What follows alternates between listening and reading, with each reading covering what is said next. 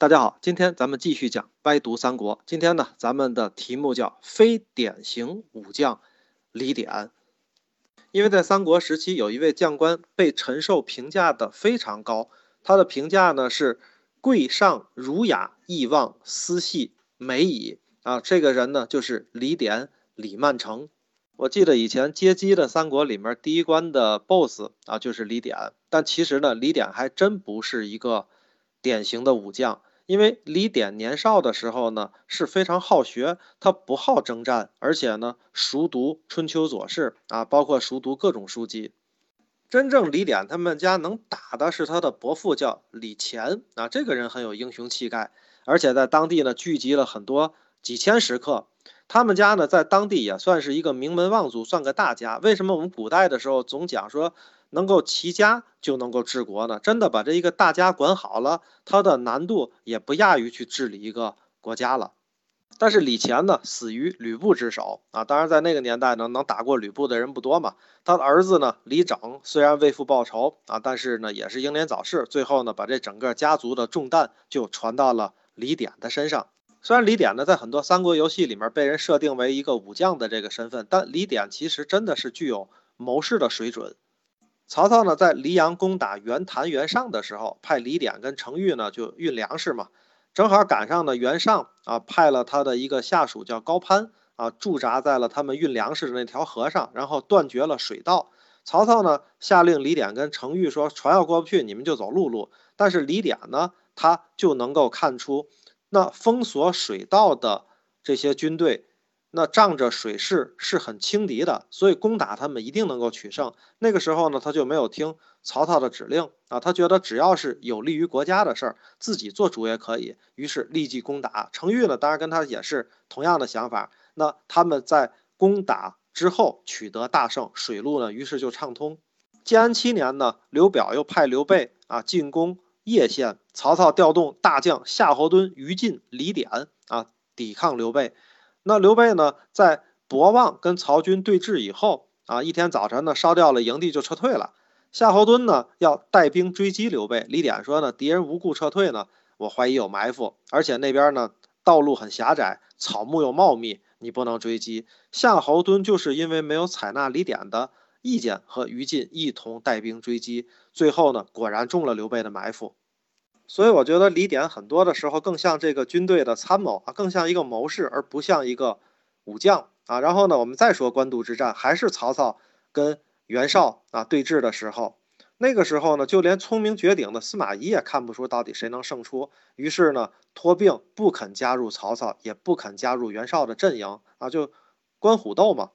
当时的形势确实是对曹操很不利啊。看过这段历史的人都知道，那很多的将领当时都是两边下注的。如果不是许攸转投曹操，如果不是偷袭乌巢的粮库啊得手了，如果不是张合临阵倒戈这样一系列的这种小概率的事件出现，官渡之战说谁赢还不一定呢，也许就是曹操输了。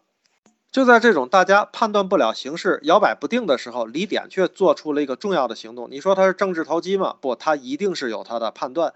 那当时呢，李典调动了家族里所有的亲戚和所辖的所有的部队。那将自己家族的全部财产转换为打仗所需的粮食、布匹，反正是军需物资，在曹操最危急的时刻，把这些物资送到了全县啊，这个就叫雪中送炭嘛。而后呢，李典就一直跟随着曹操。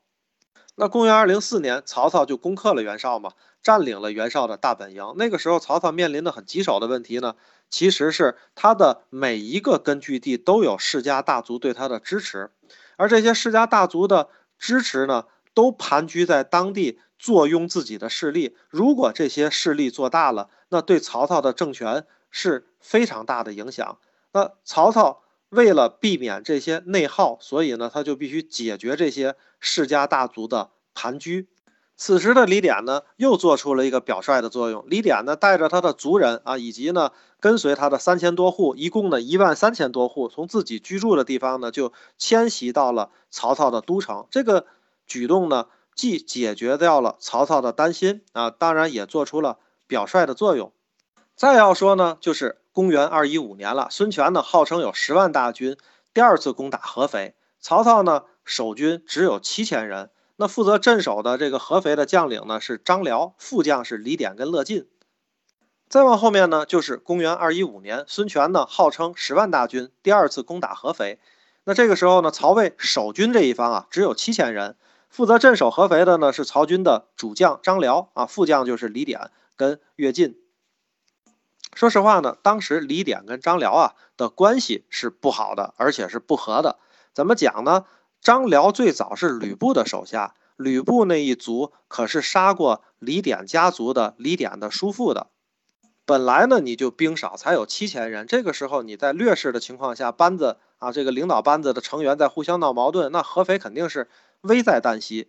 那张辽呢，获得了曹操的命令，要他和李典一同出击。可是呢，张辽又担心李典因为以前的私仇不听自己的指挥。这个时候，李典慷慨地说：“此国家大事，故君计何如耳？吾可以思汉而忘公义乎？”说白了呢，就是我在这个时候肯定是以国家的利益为重啊。当时张辽才有八百勇士突袭孙权十万兵马，险些活捉孙权，威震逍遥津的这些壮举。我们不得不说呢，有李典在后方啊，摒弃前嫌，才成就了张辽这样的一个壮举。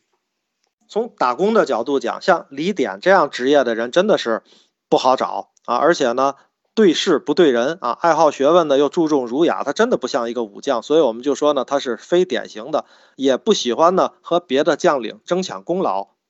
唯一遗憾的呢，就是李典的寿命太短了。他在三十六岁的时候就去世了。他的儿子呢，李真啊，继承了他的爵位。所以呢，我们今天又揭开了这位将领的身上的非典型的事件。我们呢起的题目就叫“非典型武将李典”。那我们今天的歪读三国就讲到这里。如果大家想阅读原文，可以关注“歪读三国”公众号，那里有李大刚先生的原创文章。如果大家喜欢我陪大家一起读书，可以关注我的公众号“于少博”，我在这里等你。好，谢谢大家，今天就讲到这里。